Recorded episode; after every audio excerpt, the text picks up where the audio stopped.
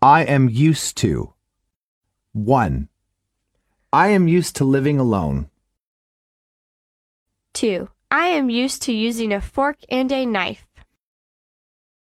3. I am used to driving to work. 4. I am used to leaving the windows open at night. 5. I am used to living with many people. Dialogue 1. How do you feel about your school? Pretty good. I'm used to my classes. Well, how about your professors? Yeah, they're really nice. Dialogue 2. Can you keep up with your English class? I felt it was a bit difficult at the beginning. How come? Our English teacher speaks fast English with a heavy accent.